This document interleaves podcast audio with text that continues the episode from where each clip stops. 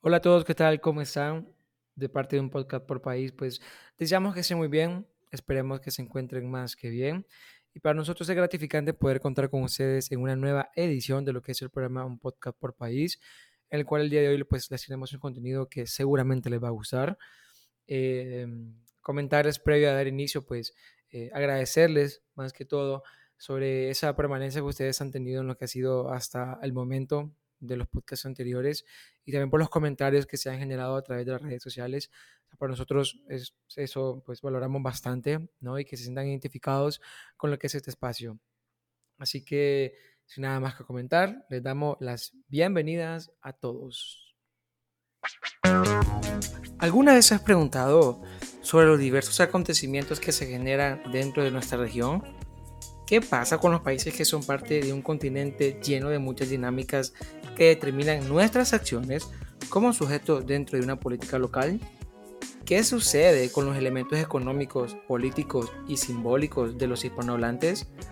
Acompáñame a poder interiorizar en cada país, uno por uno, y así poder construir en comunidad una visión amplia y actualizada de los acontecimientos en los que se encuentra actualmente la región latinoamericana.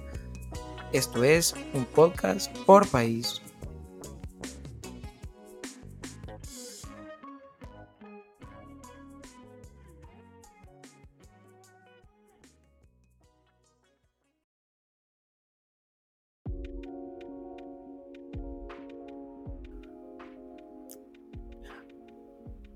Hola, buenos días, tardes o noche, sea donde sea que nos estén escuchando el día de hoy. Para nosotros es un gusto poder estar compartiendo esta nueva edición de lo que es pues un podcast por país. Y como todos ya sabrán, este es el tercer episodio, un episodio en el cual les tenemos eh, pues un contenido informativo bastante importante y que es el seguimiento de lo que fue pues el podcast eh, anterior, el segundo podcast. Este podcast pues viene a reforzar esas ideas principales para poder dar intervención a este tema de una manera más amplia y con diferentes perspectivas, con perspectivas también de actores influyentes que pertenecen a Latinoamérica y que también son expertices en lo que es eh, este tema, personas que han tenido em, diversas acciones e, e, incluso también han participado de, en carne viva que es esto. Eh, comentarles que em, el día de hoy pues eh, nos trasladamos a lo que es el país de Costa Rica. El podcast anterior era de Argentina, pero ahora queremos también escuchar mm, la perspectiva de dos chavas que pertenecen a este país, dos chavas maravillosas que en lo personal yo las conozco y son personas eh, muy entregadas a sus espacios, personas eh, muy humanitarias, ¿no? Y para mí es un gusto poderlas tener el día de hoy. Ellas fueron compañeras mías en lo que fue un seminario en el 2019 y como les mencionaba, puedo acreditar que son personas que pues en su accionar político eh, es muy, muy, pues, muy pronunciado en donde ellas residen. Em, las dejo que se presenten. Para mí es un gusto y un agrado tener a Mariana como Eh, estas dos chavas, como ya les mencioné, son de Costa Rica, pero que para que ustedes la conozcan de una manera pues más completa, entonces les dejo a ellas para que se presenten y empezamos con Mariana. A ver Mariana, ¿qué tal? Comentanos cómo estás. Bienvenida, un gusto tenerte con nosotros el día de hoy. Hola José, muchísimas gracias y buen día a todas, todos y todas quienes nos están escuchando. Mi nombre es Mariana Ulloa Benavides. Yo soy de Heredia de Costa Rica. Soy profesional en salud ambiental y en mi paso por la universidad estuve en distintos espacios de representación estudiantil. Y actualmente estoy en conjunto con unas chicas en un grupo llamado Mujeres Rumbo al 2022, del cual es un grupo que espero contarles un poco más adelante, pero estamos organizándonos para las elecciones del próximo año. Súper. Me comentaste que este viernes te graduas, ¿verdad? Felicidades. Así que en este podcast te vamos a felicitar de manera pública. Muchísimas gracias. Eh, por nada. Eh, bueno, vamos con Cinia. Cinia, ¿qué tal? Comentarles que Cinia va a estar con nosotros de manera, eh, pues, videollamada.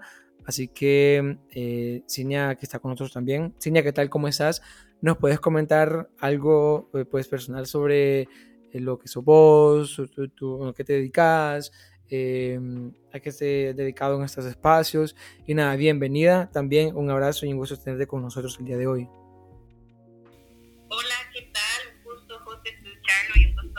Mariana, también escucharla. Eh, bueno, mi nombre es Cinia Guzmán Navarro y soy de Costa Rica. Eh, soy egresada del Bachillerato en Relaciones Internacionales y actualmente participo en la colectiva feminista Hijas de la Lluvia del territorio en donde habito, eh, que es en Pocosí. Y bueno, un placer estar acá y muchas gracias. No, gracias a ustedes, en serio. ¿Cómo se escuchó el audio de, de, de Cine Mariana? ¿Se escuchó bien? ¿Se escuchó muy bien? Sí, ahí la escuché. Súper. Un poquito lejos, pero ahí la escuché. ok, vamos a mejorar esto. Eh, pues nada, prácticamente como ya les estaba mencionando, este podcast tiene la continuidad del podcast anterior.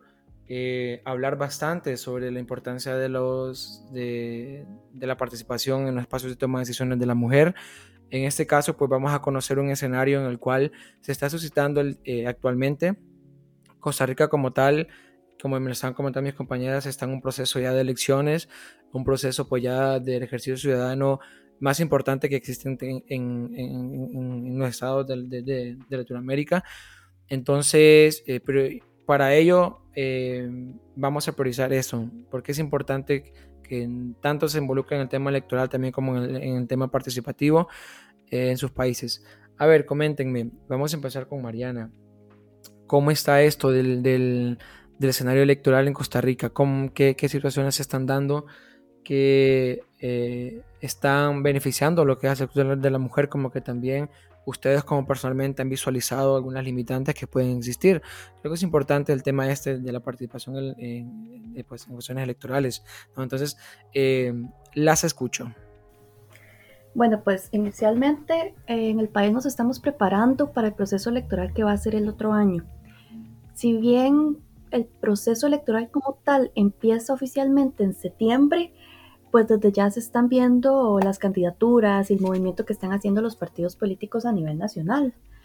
Eh, en este momento, o sea, es muy temprano realmente para hablar de esto, pero sí, como ya se está viendo, ya podemos tocar el tema. Eh, lastimosamente, en este momento no se está viendo bien para las mujeres.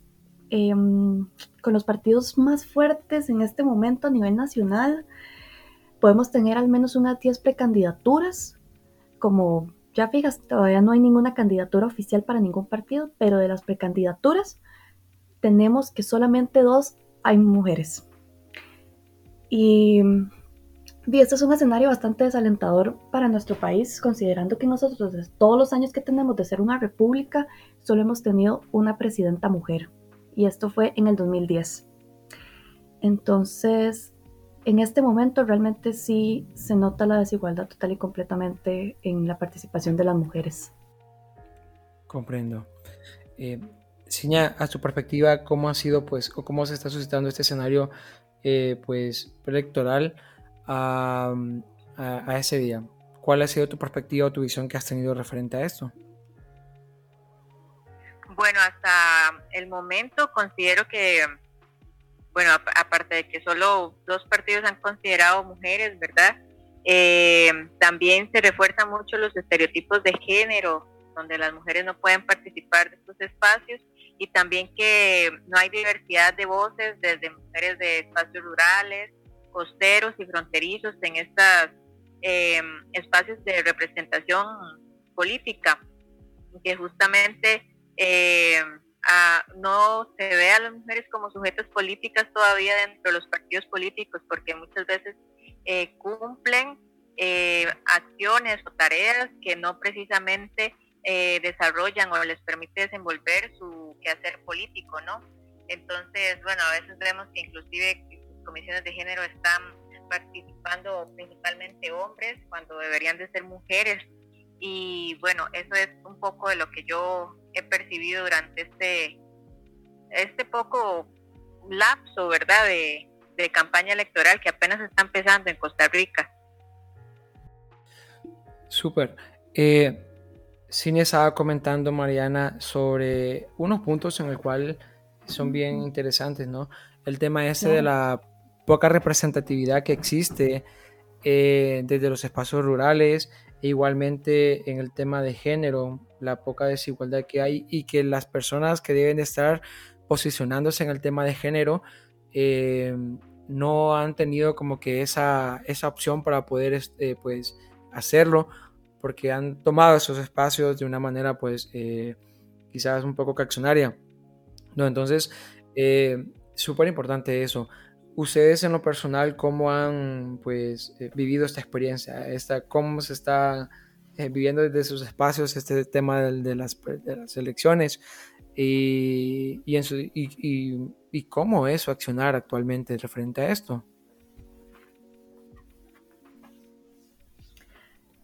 Bueno, desde mi espacio, es que todavía sigue siendo muy temprano para hablar de esto, ¿verdad?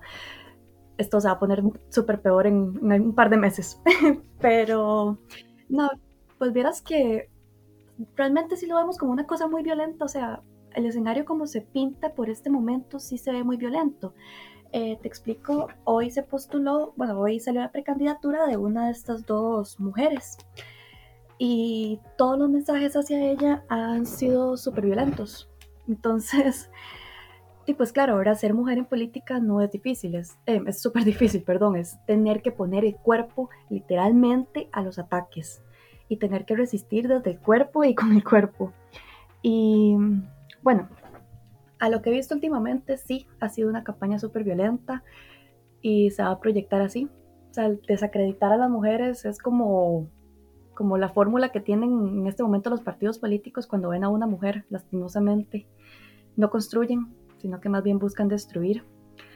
Desde el grupo este que te estaba comentando, el de Mujeres Rumbo al 2022, somos un grupo de chicas que algunas están en partidos políticos, otras no estamos, pero todas tenemos el objetivo de que esta campaña sea sin violencia política hacia las mujeres.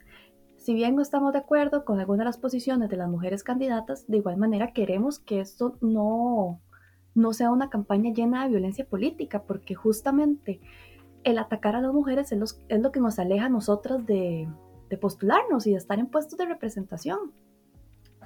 Que también quiero sumar a eso que dijo Cini ahora, que es el tema de las cuotas de género. Que claro, es muy fácil eh, decir, pongamos a la mitad de puestos de mujeres, pero a las mujeres por lo general nos, nos estereotipan en que somos las secretarias o somos las que no tomamos decisiones. Y entonces, claro, era muy fácil venir y poner a una mujer como secretaria y poner a otra como vocal, pero no la pones como presidenta. Pero decís que ya cumpliste la cuota de paridad. Entonces, sí, un poco estamos tratando como de erradicar estas cosas y tratar de acuerpar a las mujeres candidatas, porque sí es, es complicado ser mujer en política. Interesante esa premisa que comentabas, esta, y creo que la podemos eh, problematizar después de la intervención de, de, de Cinia. Esto, ser mujer es algo complicado en política. Pero queremos escuchar lo que es la perspectiva de Cinia referente pues, a esta pregunta que se generó. Coméntanos, Cinia, te escuchamos.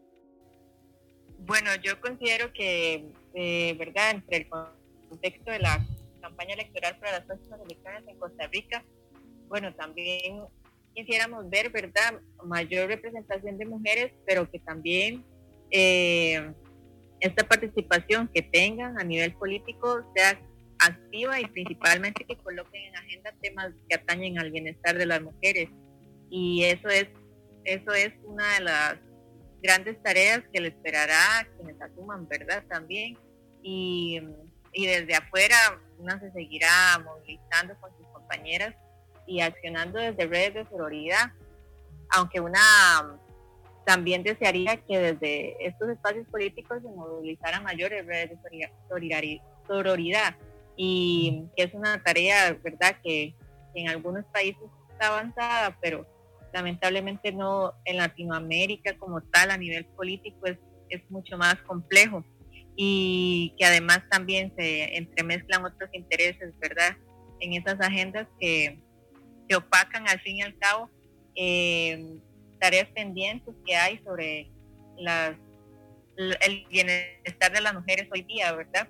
Entonces creo que esa es la perspectiva ahora y bueno, que dentro de unos años también haya mayor eh, pluralidad de voces dentro de esa participación política en estos espacios.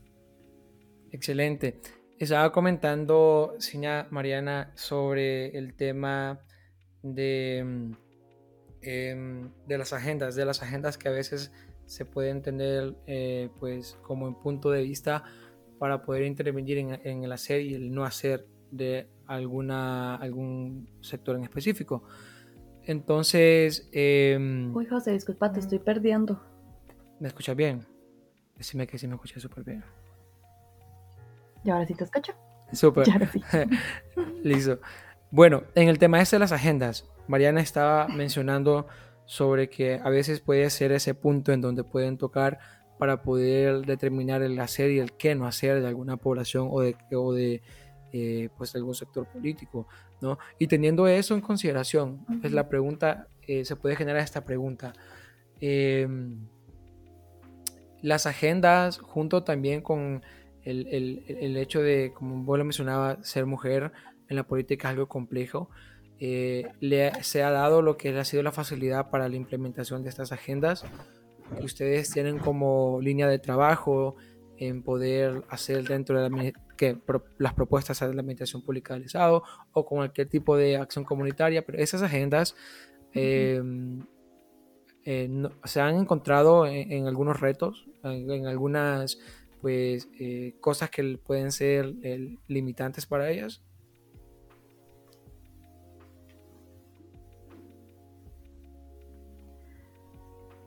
Uf, verás qué difícil porque de una quiere creer como que todas las mujeres van a ser feministas y van a hacer acciones afirmativas a favor de las mujeres. Sin embargo, evidentemente esto no es así. El avance del fundamentalismo en este momento en América Latina es muy grande y nos ha hecho retroceder en derechos lastimosamente. Em, a ver, te pongo un ejemplo ahorita con la Asamblea Legislativa actual, con nuestro poder legislativo. Tenemos una diputada súper increíble que es, creo, poder decir que es una de las más feministas que ha estado en esa asamblea.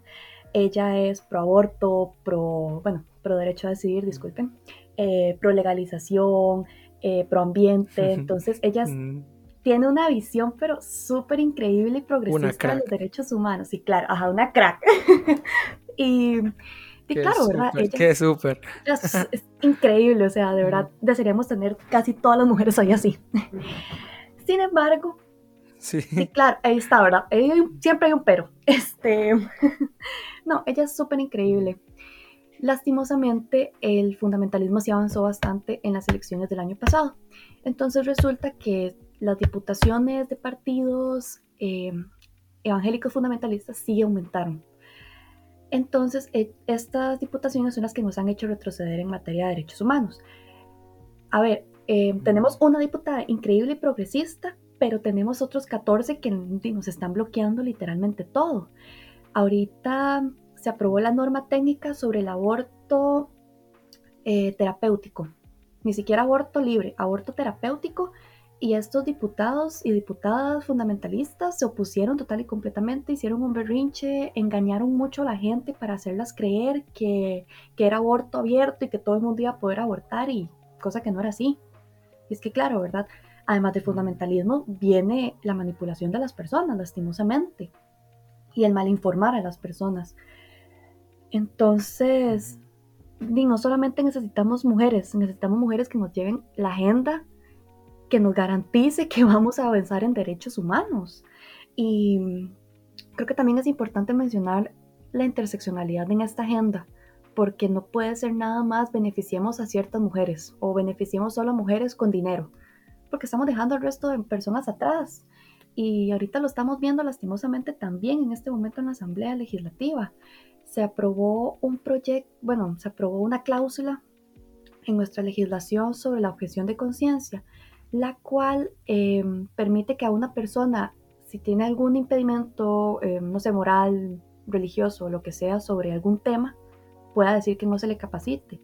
Entonces, em, vamos a ver si, si, están dando capacitaciones sobre la población LGBTI en, en, alguna institución pública, una persona puede objetarse y decir no, porque por mis creencias yo no creo, eh, yo no quiero recibir esta capacitación y no la recibe. Entonces, nuevamente vemos cómo el fundamentalismo nos está atacando. y, no, o sea, es una situación muy difícil. Lastimosamente sí, necesitamos que haya más mujeres y que haya más mujeres que nos representen realmente y que eviten que esto siga sucediendo. Sí, súper, súper interesante. muy fuerte. Mm. La verdad que sí, la verdad que tienen un reto. Con el tema del fundamentalismo, sin dudar a dudas, ha sido una traba para muchas cosas. Para que... Em, bueno, escuchemos a Cinia. Cinia, ¿cuál es tu perspectiva referente pues, a la aplicación de las cosas dentro de las agendas? Eh, ¿Existen limitantes? ¿Vos en lo personal que nos puedes comentar? Sí, considero que dentro de las limitantes, ¿verdad? En estos espacios de participación política es que también las mujeres se enfrentan a acoso político, ¿verdad? Por sus opiniones o perspectivas con mucho mayor eh, ahínco, ¿verdad? O más fuerte que lo que pueden pasar los hombres en estos espacios. Y de esta manera también la persecución política que pueden tener es también mucho más frecuente. Y justamente eh, temas que atañen al bienestar de las mujeres es donde más eh, persecución hay, ¿verdad? Sobre estos posicionamientos claros y legítimos que, que, se posicionan dentro de espacios laborales que lamentablemente, ¿verdad? En muchos casos eh, legitiman la violencia patriarcal y que a las mujeres les es aún más difícil, ¿verdad? Laborar en esos espacios y en otros contextos, no precisamente que sean laborales, pero que las mujeres están haciendo una participación política activa, donde igual eh, la calle misma es un espacio de participación política y ahí también se sufre persecución y hay violencia de por medio. Yo recuerdo muy bien eh, una marcha convocada de eh, mujeres independientes, justamente para hablar el tema de del acoso callejero en algún momento y la policía llegó y las verdad las amedrentó y no no había ningún ningún motivo para hacerlo y bueno apelando también a que los espacios políticos también pueden ser espacios públicos como esta marcha y que este es un espacio donde se cuestiona eh, toda la credibilidad que hay en el trabajo de las mujeres, ¿verdad? En el accionar que pueden hacer más allá de la esfera privada al que, han estado, al que hemos estado condicionadas durante muchos años y que la esfera pública, la calle, eh, estar en algún partido político, estar en algún espacio de representación estudiantil, también es un espacio donde las mujeres pueden actuar y accionar. Y bueno, esa es una de las, de las limitantes que más eh, he podido ver y también eh, cómo se luchan, ¿verdad?, contra esas limitantes, que más adelante lo hablaremos, seguro. Exacto. Es súper interesante esos puntos que están abordando ambas. Óigame, es el tema del acoso eh, político. Eh, Cinia está mencionando algo eh, sobre esto. Y es que cómo, cómo, se está viviendo esto en, en, Costa Rica. porque sabemos que, o sea, los medios, los medios, lo que es el, la cuestión mediática es la estrategia para todo el mundo para poder tanto vanagloriar como también desvalorizar lo que es eh, las acciones de los, eh, de, pues, de, los movimientos sociales, incluso hasta de los actores mismos, dentro de ellos mismos. Eh, ¿Cómo se está llevando esto, el acoso político? ¿Y cuáles son pues, esas cosas puntuales que ustedes han estado haciendo para que esto no se llegue más? ¿Se me escucha así? Te escuchamos súper bien, Mariana. Ok, súper. Em, sí, esto de la violencia política es todo un tema, ¿verdad? Nos da como para hablar por horas, lastimosamente. Y es que sí está muy presente, pero claro, si nos volvemos desde la raíz, y esto responde a la violencia, a la violencia patriarcal con la que vivimos. Porque claro, mucho de lo que se nos ha inculcado es que las mujeres no somos lideresas sino que tiene que ser el hombre. Ya lo vemos como con el ejemplo de la, única presidenta mujer acá en el país. Em, ella quedó presidenta y no bastaban los insultos de que ella era una marioneta de su partido político, que era una marioneta de las personas em, con mayor poder, por decirlo entre comillas, de su partido político, que ella no era la que tomaba las decisiones, que siempre tiene un hombre detrás. Y es que claro, ahora siempre es más fácil decirnos a las mujeres que nosotras conseguimos lo que, no sé, el puesto de representación o conseguimos lo que sea gracias a un hombre. Siempre es así. y siempre, o sea, siempre buscan desmeritar lo que hacemos, porque al final de cuentas las mujeres nos podemos preparar el doble, el triple, podemos estudiar ocho carreras, que siempre va a haber alguien que llegue a desacreditar. O peor aún, eso como un acoso en palabras, pero realmente a las mujeres que nos toca poner el cuerpo en política, nos toca recibir ataques no de nuestra inteligencia o de nuestro discurso. bueno, justamente nos toca recibir de nuestro cuerpo o de lo que pensamos. Em, volviendo como esta diputada, nuestra diputada progre, Paola Vega, eh, diputada increíble, ella pasa siempre recibiendo insultos sobre su cuerpo, que es gorda, que va llena, que esto, que aquello, siempre, siempre la atacan por eso. Y no importa lo que sea que ella haga, no importa, puede ella estar hablando de un libro que siempre la van a terminar atacando. Y eso es un problema constante en política. Recuerdo también con otra diputada que ella siendo abogada se terminó discutiendo con otro diputado abogado y él condescendientemente le dijo que él explicaba a ella la ley. O sea, ¿por qué le tiene que explicar a ella la ley siendo ella también abogada y sabiendo también esas cosas? o sea, al final, al final de cuentas es eso, siempre, exacto, siempre nos va a tocar tener que andar probando nuestra inteligencia, nuestro valor y nunca va a ser suficiente. Y, lastimosamente eso es con lo que nos toca luchar. O sea, con tener que darnos a respetar. Y no debería ser así. Sí, en efecto, en efecto. Concuerdo muchísimo con vos, Mariana. Eh, Cinia, ¿qué tenés para comentarnos referente al, tema ese del, acoso político? Bueno, yo creo que entre verdad las, las estrategias como compañeras que en algún momento han pasado acoso político tienen que ver con las redes de apoyo, ¿no? Y justamente las, las redes de sororidad que se pueden establecer para, para evitar este tipo de, de situaciones. Y yo creo que de, en primera es eso, la red de sororidad y comprender, ¿verdad?, el, espacio desde, desde, el lugar en el que la compañera se está movilizando, es decir, hacer lectura también del por qué este acoso político existe, ¿verdad?, que muchas veces tiene que ver por un tema de género principalmente. Y mm, en estos espacios también validar la, el trabajo que han hecho las compañeras como una manera de respaldo a su trabajo, a su quehacer político y de esta manera juntar y esfuerzos y apoyar a la compañera que esté en este proceso de, acoso político, porque lamentablemente sí es, es muy persistente y muchas veces, ¿verdad? La, la salida es renunciar para evitar este tipo de, de situaciones, a pesar de que hay un trabajo, ¿verdad?, de esa persona para que eh, se mantenga en su, en su lugar de trabajo, en su lugar de acción política. Pero bueno, es, yo creo que de base es una red de sororidad muy fuerte. Las redes de sororidad. Interesante este punto que mencionaba Gina. Em, eh, y algo también, rescatando lo que mencionaba Mariana, es sobre el, de la corporalidad de que a veces eh, esta cuestión de dictaminar eh, algún tipo de, de, aspecto pues, subjetivo sobre alguien ya no recae lo que es también el factor ideológico, sino que también ya empiezan a ver ya el cuerpo como una...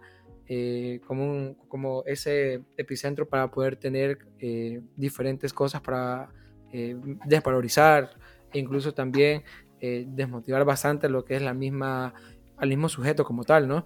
Entonces eh, ya el cuerpo ya se, ya, ya, se ve como que mucho más como em, una cuestión identitaria, ya se está tomando como ya como objeto ya muy, ya de punto de, de, valorizante, ¿no? Entonces, eh, es impactante eso, ¿no? Em, en el tema de las redes de solidaridad, eh, me explican un poco cómo están constituidos en Costa Rica, ¿no? Cómo está organizándose eh, ustedes como sector mujer em, en, ese tema de la solidaridad y también en el acuerpamiento mutuo eh, para la estructuración de propuestas o accionar colectivo, etcétera. A ver, coméntenme, ¿cómo están constituidas? Bueno, inicialmente cada partido político, pues, dentro de sus comisiones de género, ¿verdad? Cada, cada quien se encargan como de estarse apoyando mutuamente por los ataques de hacia sus personas representantes mujeres. Em, en este momento ya como una parte más ciudadana, este, la organización esta que estamos haciendo varias chicas de Mujeres Rumbo al 2022 justamente tiene ese planteamiento de que si bien puede que no estemos de acuerdo con las candidatas, lo que no queremos es que haya violencia política hacia ellas. Queremos que estas elecciones sean, bueno, que haya más participación de mujeres, pero justamente erradicando las cosas que hacen que las mujeres no participemos, que es la violencia política. Y, evidentemente la violencia política lastimosamente siempre va a existir. O sea, va, a costar mucho porque eso viene desde el machismo. Pero sí creemos que podemos acuerpar y creo que el acuerpamiento es como lo mejor que le podemos dar a las mujeres en este momento, en especial a las mujeres jóvenes en política que están iniciando o que se están incorporando, que sepan que no están solas, o sea, que, que, que realmente los ataques que vienen hacia el cuerpo no tienen una debida justificación. O sea, o me atacas a la ideología o me atacas mi discurso, pero no me ataques a mí. no ataques mi cuerpo porque no lo haces con los hombres.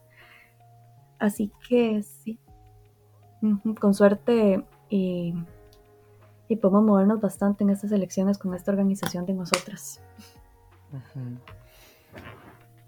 Ese argumento en serio, lo que vos estabas mencionando sobre poder, ya eh, como está mencionando, esta cuestión del cuerpo ya es una cuestión ya muy, muy, ya más compleja, ¿no? Ya como lo había mencionado en la tarde, ya poder intervenir en cuestiones así como que muy personales desde aspectos ya corporarios, ya es como ya, no sé, ya disminuirse a, a no tener un argumento para poder intervenir con una persona y llegar a ese punto para poder pues utilizar cosas peyorativas, ¿no? Entonces... Claro. No, y volvemos tal vez como al punto de la sororidad también que, disculpa que te interrumpa. no, no, te este, preocupes, chill. No que, no, que al final de cuentas, eh, podemos no estar de acuerdo con, con, lo que la otra persona, con la que otra mujer tiene que decir, pero la cuestión es respetarla, no, no nada más criticarte porque te gusta el rosado y no sé, porque sos flaca, sino más bien porque al final de cuentas es eso, ¿verdad? O sea, nos podemos debatir con respeto y sin atacarnos. Es súper. Interesante eso, Mariana. Eh, Cinia, ¿qué nos puedes comentar vos sobre estas redes de sororidad en tu sector? ¿Cómo se están constituyéndose y cuáles son esas estrategias organizativas que están implementando para pues, que eso se fortalezca de una manera más amplia? Sí, bueno, considero que actualmente en Costa Rica hay un, movimiento desde la sororidad en tema de la campaña de aborto legal, seguro y gratuito y que justamente se está movilizando este año, ¿verdad? Em, en un contexto de pandemia además. Y bueno, eso yo creo que es una de las, de las manifestaciones de sororidad que podemos ir viendo en Costa Rica, porque realmente son mujeres que autónomas que se están organizando desde una organización que están haciendo un gran esfuerzo por ir em, informando a la sociedad sobre este tema y además de ir recolectando firmas para presentar un proyecto de ley ante la Asamblea Legislativa, que bueno, es, es un tema que, había, que quedó pendiente dentro de este gobierno, a pesar de que se mencionó, y bueno, esa es para mí una manifestación de, de toda esta sororidad que podemos ir compartiendo las mujeres, y a nivel territorial es justamente acompañar en procesos personales, procesos eh, incluso hasta académicos, ¿verdad? Apoyar a la otra en sus esfuerzos académicos, esfuerzos laborales, en su trabajo eh, político activo en su comunidad, es, es una muestra de sororidad. Y también, bueno, se, están trabajando en algunos espacios también el tema de toda la construcción que ha habido sobre el tema del amor romántico, que es una de las, ¿verdad?, de las palancas, mm. eh, los altos tasas de feminicidios también, y que lamentablemente aún, aún estamos, ¿verdad?, manteniendo tasas muy altas. Y bueno, para mí esas han sido como dentro de un contexto además de pandemias, para mí es muy importante recalcar eso porque también la presencia, ¿verdad? Nos limita, nos limita físicamente, pero eh, aún así se siguen eh, tejiendo redes de sororidad a través de la virtualidad y siguen activas y siguen pendientes de las compañeras en sus procesos. Y a mí me parece muy valioso recalcar esto, ¿verdad? Que también ha habido un acompañamiento y un, creo yo, aprovechamiento de las tecnologías para mantener y, y tejer aún más estas redes de sororidad. Y bueno, eso me parece muy valioso recalcarlo ahora, que quedará de aprendizaje para futuras generaciones y ya seguro con tecnologías más avanzadas, ¿verdad? Excelente. Em, les quería preguntar cómo pues ustedes han podido ver que desde que empezó la pandemia hasta la actual fecha, cómo bueno, el escenario dentro de su país, cómo ha eh, quizás ayudado, quizás no ha ayudado a lo que es que la mujer se esté anexando a estos espacios de toma de decisiones o, que pues de una manera más, más objetiva se la esté integrando a ella ya en cuestiones ya pues de comandar eh, parte organizativa y que también sea ella la que la dirija. Eh, ¿Cómo la pandemia ha afectado esto o cómo no ha afectado? Sí, lastimosamente, bueno, se acabaron las reuniones presenciales, pero la virtualidad se volvió nuestra amiga. El ciberactivismo creo que es lo que nos ha tocado, ¿verdad? Ahorita. Tener que manifestarnos en redes sociales porque lastimosamente no nos podemos manifestar presencialmente, lo cual hasta cierto punto también nos ha afectado, pero creo que poco a poco nos hemos ido adaptando. Eh, ya Cinia lo mencionó, pero lo retomo. Las chicas de aborto legal Costa Rica las admiro demasiado porque ellas han sacado este proyecto adelante. Hasta ahorita, bueno, ya lograron, están recolectando firmas para, la, para el proyecto de ley y ellas lo están haciendo presencial, evidentemente, porque ahorita Costa Rica todavía no cuenta con las herramientas para hacerlo em, virtual, la firma. Pero ellas se han adaptado increíble y están consiguiendo personas que las acompañan en los pueblos y en las ciudades para que puedan ir a, recolectar firmas. Entonces creo que ha sido como un balance de todo un poco, ¿verdad? O sea, inicialmente la virtualidad, porque no nos ha tocado de otra, porque ahorita lastimosamente el país sí está pasando como por crisis sanitaria en la cual tenemos que estar encerrados sí o sí, no se permiten eventos masivos, pero sí, ahí tal vez poco a poco sí, sí se puede retomar. O sea, ellos lo han estado haciendo y no dudo que podamos eventualmente hacerlo. Interesante esto. Em, bajo tu perspectiva, Cinia, ¿qué tal, cómo, cómo ha visto desde que se, pues, eh, se genera lo que es la pandemia? Eh, ¿Qué cosas, a tu perspectiva, pues, has visualizado que han ayudado o que no han aportado a lo que es eh, que el accionar del sector mujer se vea generalizado más en los espacios de toma de decisiones? Sí, considero que ¿verdad? La, la participación en estos espacios también, por ejemplo, en temas de participación política en espacios públicos como tal, se vieron disminuidos por la pandemia, justamente por todo el tema del distanciamiento físico que, que amerita la pandemia y demás. Y que ese era un espacio eh, que estaba siendo muy activo para que las mujeres se quieran, se quieran y buscaran por sus derechos. Y bueno, que se debilitó en este contexto, pero sin embargo siguen habiendo eh, estos espacios, ¿verdad?, eh, donde las mujeres salen salen en contextos en donde ha habido mucha violencia también dentro de esta pandemia, porque ha habido un gran incremento de violencia de género y también de una recarga, ¿verdad?, de trabajo, de cuidado y, demás en las mujeres. bueno, ese, ese también es una muestra, ¿verdad?, de esta sociedad machista pero que principalmente me parece a mí que ha sido una limitante y además otro tema que también eh, lo hablábamos ahora con los medios de comunicación eh, que constantemente refuerzan estereotipos de género y que para mí esta es una manifestación de que eh, no haya tanta representación política de, mujeres es justamente sobre estos estereotipos de género que están reforzando los medios de comunicación también Súper.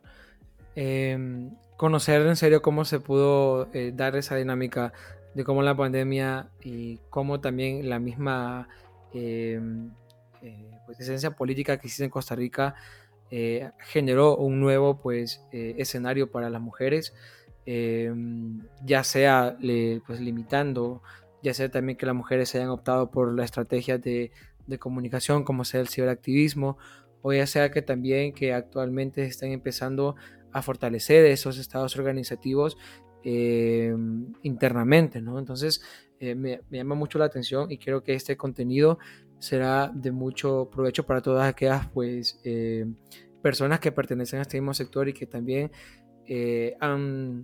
se han visto en este tipo de, de cosas en mis cuidas, ¿no? Cómo la pandemia afectó y la problemática que también se sigue pues, suscitando. Em, ya para tocar ya puntos ya finales, les quería preguntar a las dos em, sobre qué reflexiones pueden tener hacia, hacia este tema en específico, pues, eh, sobre la importancia de la participación de la mujer en espacios de toma de decisiones, em, ya sea en espacios electorales, ya sea en espacios organizativos, pero para ustedes, ¿por qué es importante que la mujer se esté involucrando en esas cosas? Bueno, las mujeres todas tenemos que estar en cualquier, en todos los espacios de representación. Necesitamos perspectiva femenina, perspectiva que nos acompañe, que nos acuerpe, que nos apoye y necesitamos cambiar los espacios. Y lastimosamente nos ha tocado exigirlo.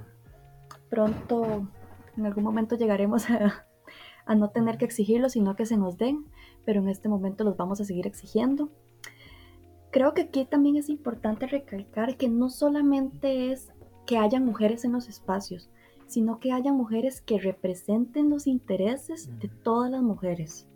Tiene que haber interseccionalidad en, las tomas de decisiones, porque si seguimos así, vamos a beneficiar solamente a los que tienen más y a los que no necesitan ayuda.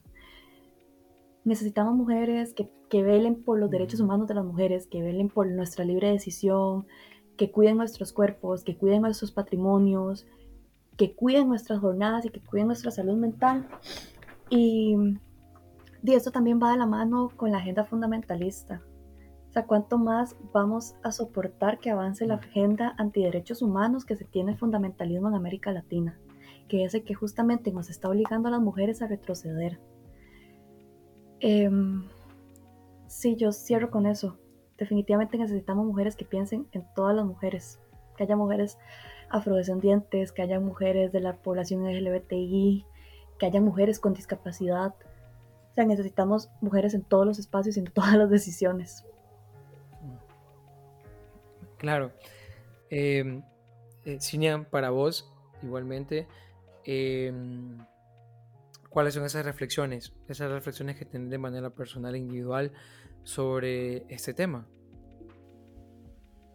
Sí, José, muchas gracias. Y bueno, creo que mm, justamente este espacio de, conversar, ¿verdad?, sobre estas reflexiones son, son, vitales para seguir problematizando qué está sucediendo con, con, nuestros derechos, al fin y al cabo, ¿verdad?, que siempre están ahí eh, a veces avanzando, a veces retrocediendo. Y bueno, creo que es importante que las mujeres, ¿verdad?, sigamos participando en espacios eh, para también contextualizar nuestras propias problemáticas, ¿verdad? Y darlas a entender desde nuestros contextos y de esta manera eh, poder crear soluciones que nos permitan eh, generar mayor bienestar dentro de nosotras y dentro de nuestras redes de sororidad, en nuestras redes a nivel comunitario y a nivel territorial también, y que justamente se puedan colocar en agenda estos temas y estas problemáticas que nos atañen justamente a las mujeres. Y de esta manera que puedan ser voces plurales las que participen en estos espacios.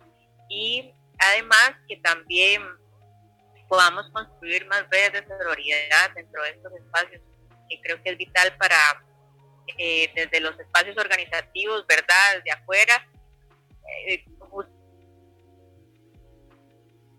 cuestionar un Estado que mantiene y conserva un poder patriarcal que muchas veces deslegitima los derechos de las mujeres y de esa manera poder crear eh, mayores perspectivas para luchar contra este Estado ¿verdad? Que muchas veces más bien van retroceso de nuestros derechos como mujeres. Súper, en serio. Eh, importante esos puntos, lo que ha mencionando bajo sus reflexiones, ¿no? El que exista una representatividad en la que todas las mujeres se identifiquen de una forma interseccional. Eh, y también lo que estaba mencionando, pues, eh, Cinia, eh, sobre la, la, importancia también de que se estén involucrando de manera más, más amplia en los diferentes espacios de toma de decisiones, ¿no? Eh, les comento que mm, hemos llegado a la, final, a la finalización del podcast.